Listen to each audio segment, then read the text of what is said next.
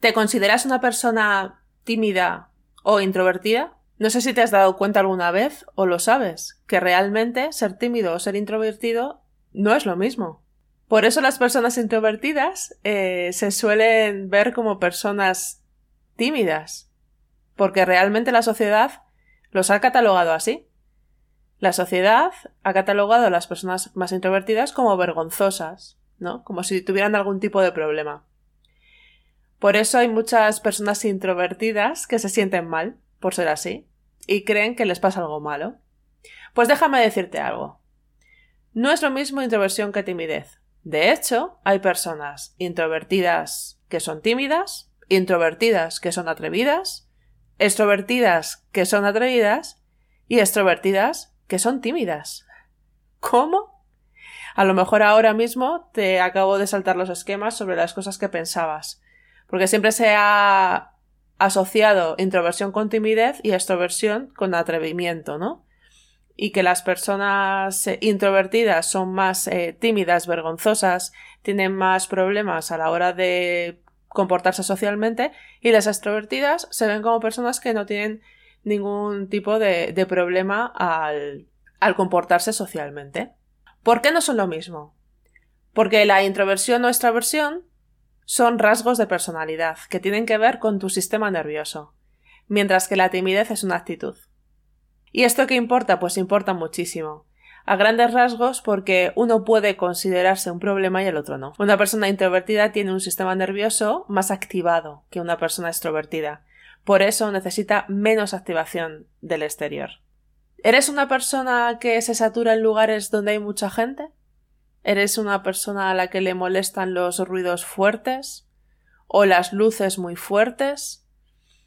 Si te digo si quedamos a tomar unas cañas en un bar para charlar tranquilamente o si nos vamos de fiesta, ¿qué preferirías?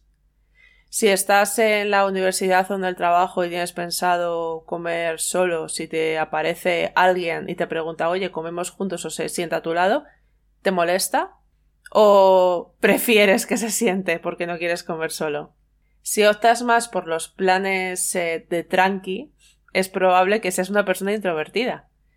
¿Y qué hay de malo en eso? Solo es una forma de ser. Pero la sociedad siempre se ha encargado de ponernos un problema donde no lo hay. Yo misma soy una persona introvertida y he vivido muchísimos años de mi vida pensando que era rara y que no debería ser así. Y entonces te empiezas a forzar a meterte en un montón de situaciones que no te apetecen nada, que no te aportan nada, simplemente por el hecho de no ser rara. Luego, después de los años, he terminado aceptando pues que soy así y que no pasa nada. Y he descubierto además que muchas personas que yo pensaba que hacían las cosas porque les apetecía, resulta que también se estaban obligando igual que yo. ¿Por qué? Porque se supone que eso es lo que hay que hacer. Ser tímido es otra cosa.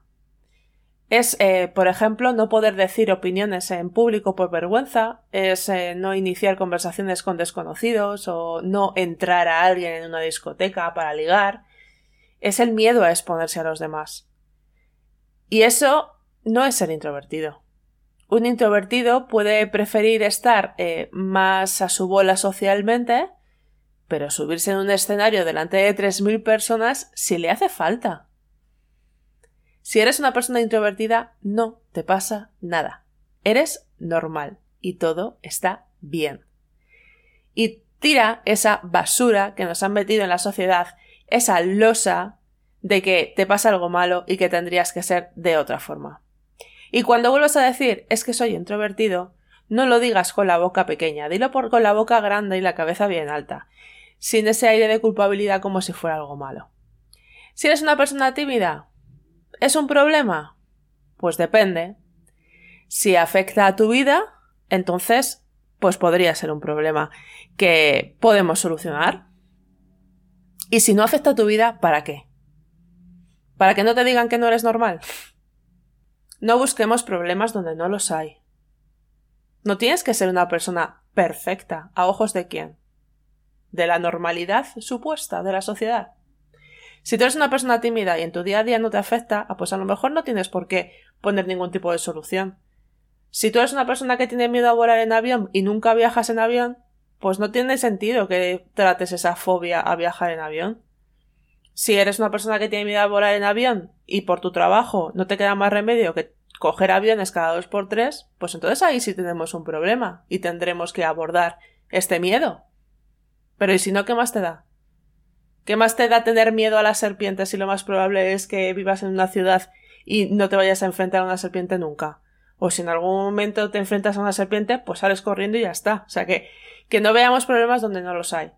Y si eres tímido, como te recuerdo que es una actitud y las actitudes las podemos trabajar y las podemos cambiar con las técnicas adecuadas, con las herramientas adecuadas y trabajando la mentalidad. Con lo cual, pues tiene solución. Así que dejemos ya a un lado las etiquetas que nos ayudan a sufrir y ver problemas donde no los hay. Si todo esto ha resonado contigo, entonces te sugiero que escuches este jueves el podcast que he grabado con Ana Ríos, porque hablamos de todo esto.